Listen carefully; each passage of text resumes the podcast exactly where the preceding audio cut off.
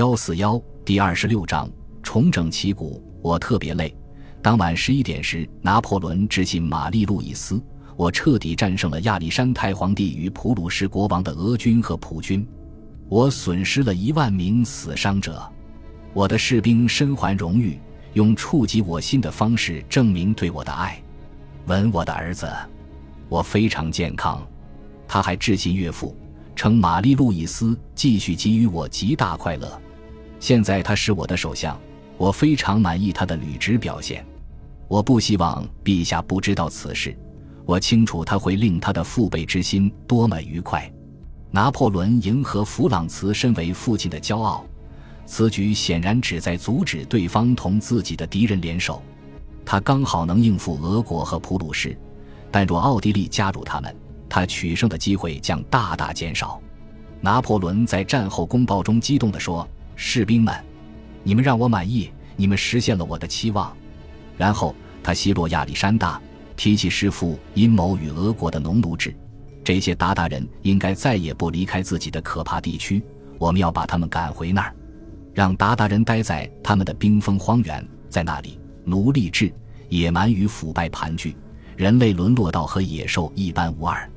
联军排成两路大纵队撤回易北河对岸，而法军只能用步兵的速度追赶他们。普军自然想退往北方，以便保护柏林，而俄军想去东边掩护贯穿波兰的交通线。维特根施泰因仍在找机会攻击法军侧翼，还猜到了拿破仑打算夺回柏林，于是他在包岑附近聚集军队。包岑距奥地利边境仅有八英里。维特根施泰因可在此地掩护柏林和德累斯顿。五月八日，拿破仑到达德累斯顿，在那待了十天。他得到了青年禁卫军的一个师、老禁卫军的四个营，把萨克森军队编入大军团的一个军，并派欧人去意大利，以防奥地利入侵。此外，他确立了三条通往法国后方的独立交通线。我有理由喜欢奥地利的盘算。他告诉克拉克：“我不怀疑他的条款，然而我的意图将处于和他无关的立场。此乃明智政策。”但在德累斯顿市民代表欢迎拿破仑时，他发火了。他对代表们说：“他知道联军占领德累斯顿时，他们曾为之提供帮助。你们的女仆在君主脚下铺洒鲜花，现在这堆花仍然丢在你们的街道上。你们的房子也照样挂着花环碎片。”他说。尽管如此，我还是愿意忽视这一切。拿破仑随后干了一桩他往往能做出的惊人之举。他致信前首席情报官傅谢，只是对方尽快悄悄赶往德累斯顿，以便等普鲁士失陷后立刻管理该国。在巴黎的人不可知晓此事。皇帝告诉傅谢：“你必须装出要去参战的样子，只有摄政皇后知道你离开。”我非常高兴能有机会照你承担新职责，并见你依恋我的新证明。傅歇与英国秘密和谈后突然被解职，从那以后，他对拿破仑再无依恋之情。四年之事会证明这一点。由于军事形势，傅歇从未掌管普鲁士，但就像对待塔列朗一样，拿破仑已无法分辨谁支持他，谁反对他，或者说他太相信自己的权利，以至于不在乎。他能信赖的忠实顾问圈子正在缩水，奥地利正在武装起来，而且看上去比往日更加好战。这个消息令拿破仑忧心，他经常致信玛丽路易斯，叫他在父亲面前说情。举个例子，五月十四日，他写道：“人们力图误导弗朗索瓦爸爸，梅特尼克纯粹是阴谋家。”三天之后，他致信弗朗茨本人。称对方为兄弟和我亲爱的岳父。此信开头写道：“没人比我更热盼和平。我答应启动全面和谈，召集会议。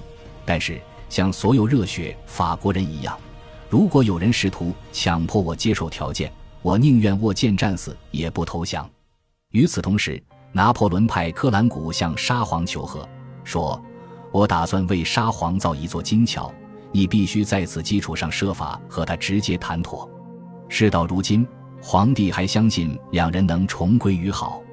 一旦对话开始，他说：“我们总能在结束时达成共识。”当科兰古到达联军司令部后，沙皇却只肯当着普鲁士国王、奥地利大使、英国大使的面接见他。五月十八日下午两点，拿破仑离开德累斯顿，他要去施普雷河上的设防城镇包岑进攻联军主力。人们难以根据次日他写给玛丽路易斯的信猜到这一点。此信称，这个季节蒙莫朗西山谷非常秀丽，但我猜。六月初，樱桃成熟时，它最宜人。当日，他命令意大利的欧人立刻忙于组织你的六个团。首先，你要让他们穿上短外套、裤子，戴上筒帽。欧人的女儿洛伊西滕贝格的约瑟芬现年六岁。拿破仑特地在意大利的艾米利亚罗马涅地区为他创立加里拉公国。他给欧人的另一封信详细解释了小约瑟芬将如何获得加里拉的收入。联军约有九点七万人，他们退往俯瞰包岑的低矮丘陵上。联军修筑野战工事，迅速改善了这一天然的牢固阵地。报告皆表明敌人欲在此立足，这正中拿破仑下怀。拿破仑共有九万人，贝特朗军、马尔蒙军、麦克唐纳军的六点四万人直面敌军，乌迪诺军和帝国禁卫军提供支援。联军已在山上建了十一座多面堡，也在城里造了一些。他们的第二道防线上还有三个设防村庄。然而，联军的北部侧翼敞开了，这是个危险迹象。而拿破仑就打算派奈伊军和洛里斯东军去北边。到会战结束时，他调动的总兵力将达到约十六点七万人。军官们告诉他。他们要对付一些曾在弗里德里希大王麾下作战的普鲁士军团，他便明确指出：“不错，但弗里德里希已经不在了。”一八一三年五月二十日，乌迪诺猛攻联军左翼，包岑会战随之爆发。奈伊指挥的大军团侧翼部队扩充至约五点七万人，拿破仑等待他们前进至阵地，然后他又给敞开的联军又一决定性一击。将对方赶入厄尔士山脉。第一日，计划进展相当顺利，因为沙皇犯了个错，他正如拿破仑所愿，把大部分联军预备队投入左翼。次日，拿破仑却信奈伊和洛里斯东会投身战场，打赢这场会战。乌迪诺再度猛攻联军左翼，麦克唐纳和马尔蒙进攻中路。等到拿破仑认为时机恰当时。他派出帝国禁卫军，可是，一道令人迷惑的命令让奈伊停留了一小时。结果他来迟了。此时联军已察觉险情，于是退往安全地带。伤亡人数可体现出这场战斗的残酷性。法军有二点一万人死伤，联军得益于牢固的防御工事，其损失只是法军战损的一半。因为缺乏骑兵，拿破仑还是不能让战术胜利发挥任何有意义的作用。我今天打了一仗，拿破仑致信玛丽路易斯，占领了包岑，我赶走了俄军与普军，这仗打得不错。我很不好，这天我失了两三回。吻你，请你替我吻儿子。我身体不错，我没有失去任何重要的人。我认为自己损失了三千名死伤者。我身体不错，紧跟在我很不好后面。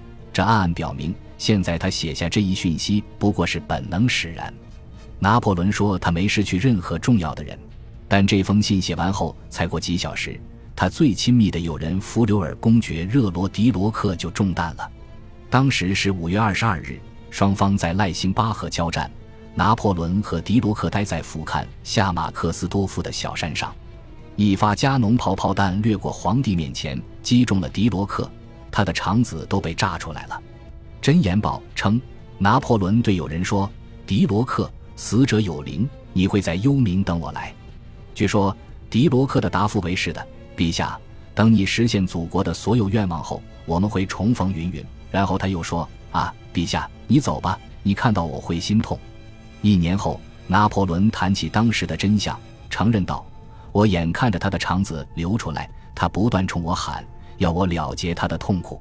我对他说。”朋友，我同情你，但我没法救你，你只能忍到最后。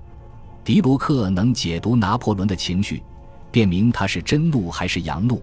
失去了这样的朋友之后，拿破仑在情感和政治上立刻遭遇毁灭性打击。何况1813年春天时，他急需明智公正的顾问。昨天一整天，我深深哀悼弗留尔公爵之死。次日，皇帝致信玛丽路易斯，我和他做了二十年朋友。我从来没有抱怨他的由头，他给我的全是安慰。他的离去是无可弥补的损失，是我在军中遭受的最大损失。弗留尔公爵之死令我心痛。几周后，拿破仑致信儿子的保姆孟德斯鸠夫人，这是二十年来他唯一一次没猜中该如何取悦我。如今，皇帝已在战场上挥别很多友人及亲密战友，这份王者名录令人悲伤。米龙死在阿尔科莱，布吕埃斯死在尼罗河，卡法雷利死在阿克，德塞死在马伦哥，克洛德科尔比诺死在埃劳，拉纳死在阿斯佩恩，艾斯林，拉萨尔死在瓦格拉姆，贝西埃死在吕岑会战前一天。现在他最好的朋友迪罗克又死在赖辛巴赫，迪罗克还不是名单上的最后一人。感谢您的收听，喜欢别忘了订阅加关注，主页有更多精彩内容。